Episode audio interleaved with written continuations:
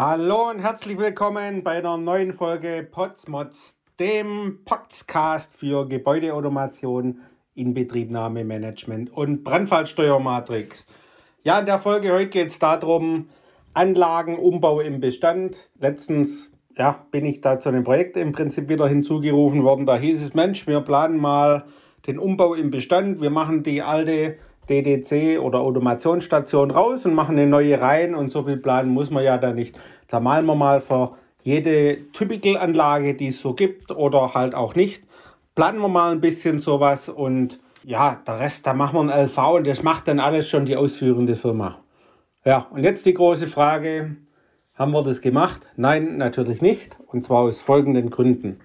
Ich muss mich da echt aufregen, weil die ausführende Firma kommt natürlich um die Kurve und fragt dann, Freunde, was soll ich machen? Was soll ich tun? Ich habe hier Stückwerk, ich habe Teile einer Funktionsbeschreibung, ich habe keine wirkliche Topologie, sondern halt irgendwas. Ich soll jetzt hier ins Gebäude ein Netzwerk reinziehen und ja, was soll ich denn dann noch alles machen? Also Fakt ist, ich brauche trotzdem eine Planung, obwohl ich eins zu eins eine Anlage umbaue. Weil aus welchen Gründen? A, ich brauche ein neues Netzwerk, weil früher vor 10, 15, 20 Jahren waren die meisten Anlagen eben noch ohne Netzwerk und man hat einen Bus quer durchs Gebäude gezogen. Damit gibt es kein bestehendes Netzwerk, also reicht es dann auch nicht, eine lockere Topologie zu malen, sondern man muss im Prinzip hergehen und die Kabelwege im Bestand auch betrachten was gibt es dort alles? Wo kann ich mit den LWL oder Kupferkabel mit welcher Länge durchs Gebäude? Wo habe ich Kabelwege da dazu?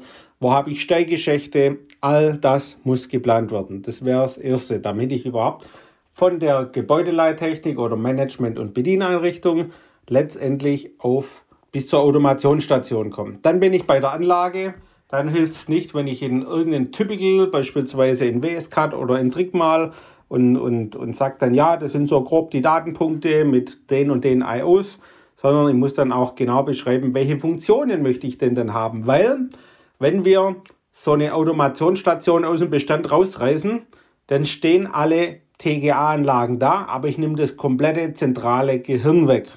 Und wenn ich das Gehirn in Form einer Funktionsbeschreibung nicht beschreibe, was dort zu tun ist, dann gibt es die Funktion nicht. Wenn, wenn man nicht schreibt, die Anlage hat von 6 bis 20 Uhr ihre Betriebszeit, gibt es die Funktion nicht. Da läuft die in der Regel in 24 Stunden oder halt auch gar nicht. Und all das gehört dann wieder in eine Funktionsbeschreibung, damit die Funktionen, die im Bestand schon mal da waren, hinterher auch wieder da sind. So, und deshalb hilft es nicht, wenn man dann sagt, okay, man plant da ein bisschen rum und macht Typicals, sondern es gehört genauso geplant, Umbau im Bestand, alles vor Ort aufgenommen. Und was dann ganz wichtig ist, man nimmt die Stromlaufpläne oder Schaltpläne aus dem Schaltschrank raus, scannt diese ein, weil in der Regel das die Schaltpläne sind, die, wie soll man sagen, die noch am meisten stimmen aus irgendeinem Archiv, die 20 Jahre nicht gepflegt sind. Keine Chance. Da hat man dann 20 Jahre lang im schlimmsten Fall Umbauten gemacht und es ist nirgends dokumentiert. So, wenn man dann diese Schaltpläne hat, muss man dann aus den Schaltplänen dann die Datenpunkte auszählen und auch kontrollieren, okay, was hat denn die Anlage für Datenpunkte? Habe ich ein Ventil mit Rückmeldung, also Y5-Signal, oder habe ich das nicht? Habe letztens auch eine Planung gesehen, da hat jemand anders versucht, das zu machen. Der ging her, hat wild was zusammenkopiert. Da hat man gesehen, okay, es wurde eine Lüftungsanlage gezeichnet. Ich nenne es auch gemalt mit dem Ergebnis, dass er die dann alle Dachlüftungszentralen sind gleich. Naja, Pech gehabt. Die eine war halt zweistufig, die andere mit Frequenzumformer. Die eine hatte zwei Ventile, die andere hatte ein Ventil und so weiter. Dann waren noch die Ventile äh, mit Rückmeldung geplant, obwohl das die ältere Anlage gar nicht so konnte, sondern das waren Dreipunktventile und die Planung war einfach für die Tonne. So, dann hat man den nächsten Punkt. Ich muss mal schauen, was habe ich denn für Feldgeräte drin. Also für was für Ventile. Sind die in Dreipunkt? Sind die stetig? Haben die ein 4 bis 20 mA Signal? Was habe ich für Temperaturfühler drin? Was weiß ich, Nickel 1000. Das geht dann noch, weil das können viele Hersteller. Aber wenn ich jetzt so ein NTC 20 Kilo oben habe, den man beispielsweise vor 20 Jahren mal verbaut hat, Das kann zum Beispiel heutzutage nicht jeder Hersteller. Und das heißt, ich muss auch alle Fühler tauschen. Und zwar nicht nur die Fühler in den Zentralanlagen, sondern auch die Fühler unter Umständen bei der ganzen Raumautomation, die ganzen Raumtemperaturfühler.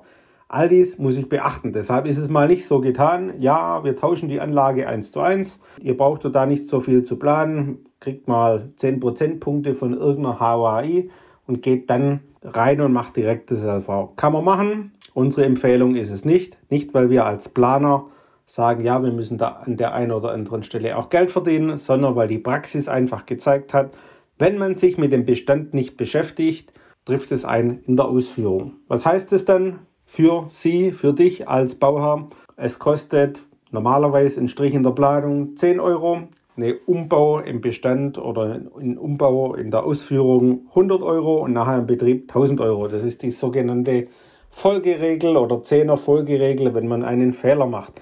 Deshalb macht es viel mehr Sinn, in der Planung A, jemanden zu nehmen, der sowas schon mal gemacht hat, der die ganzen Punkte kennt und kann. Und andererseits einen erfahrenen Planer, der natürlich alle diese Dinge beherrscht und nicht einer, der nur Regelschematas abpinselt aus dem Bestand 1 zu 1 sagt, wird schon irgendwie und die Funktionsbeschreibung, ah ja, das soll die ausführende Firma dann machen. Ja, da muss ich mich echt mal wieder so halb aufregen, weil ähm, wenn die Funktionen nicht klar sind und es keine Funktionsbeschreibung gibt und irgendjemand dann was macht, wie letztens auf einer anderen Baustelle, dann laufen die Anlagen und keiner kann einem sagen, wie laufen die denn. Wir wurden dann eingeladen zu sagen, wir sollen eine Abnahmeempfehlung aussprechen und frage ich, wo ist denn die Ausführungsplanung? Naja, das LV hat, so wie es ausgesehen hat, eine ausführende Firma erstellt. Und es gab keine Ausführungsplanung, sondern es gab letztendlich nur ein Leistungsverzeichnis. Und der restlichen Unterlagen hat dann eine ausführende Firma erstellt. Und dann haben die auch, soll man sagen, nach bestem Wissen und Gewissen, weil es auch kein MSR, TG, also MSA-Bauleiter oder GA-Bauleiter gab, sondern die TGA das mitbetreut hat, ja, nach bestem Wissen und Gewissen einfach gesagt, ja, die Anlagen laufen dann von 6 bis 22 Uhr. Und wenn man weiß, jede Stunde Betriebszeit spart dann in etwa 6% Energie, wäre es doch schon mal von Vorteil, wenn man beispielsweise mit dem Nutzer redet. Lieber Nutzer, von wann bis wann sind in deinem Verwaltungsgebäude die Mitarbeiter da? Und dann kann man das auch sauber abstimmen. Aber in dem Fall war das eben nicht. Und dann sind die Anlagen lange gelaufen, obwohl da eigentlich erst früh um 8 meistens jemand da war und abends um 7 sind die letzten gegangen. Also hätte man einen Haufen Betriebszeit einsparen können. Ja, das sind so die Tipps und Tricks und alles, was man wissen muss, wenn man sagt, ich baue eine Anlage im Bestand um. Liebe Bauherren, nehmt es euch einfach zu Herzen, spart nicht bei den Planern, sondern spart dort, wenn es nachher um die Ausführung geht, indem ihr eine ordentliche und sattelfeste Planung habt. In diesem Sinne, bis zum nächsten Mal, wenn es wieder heißt Potsmotzt und das war die Folge mit Umbau im Bestand. Was gibt es zu beachten? Wenn es euch gefallen hat, lasst mir gerne eine Rezension da oder eine 5-Sterne-Bewertung. Bis zum nächsten Mal, euer Tobias Potz vom Building SWAT Team.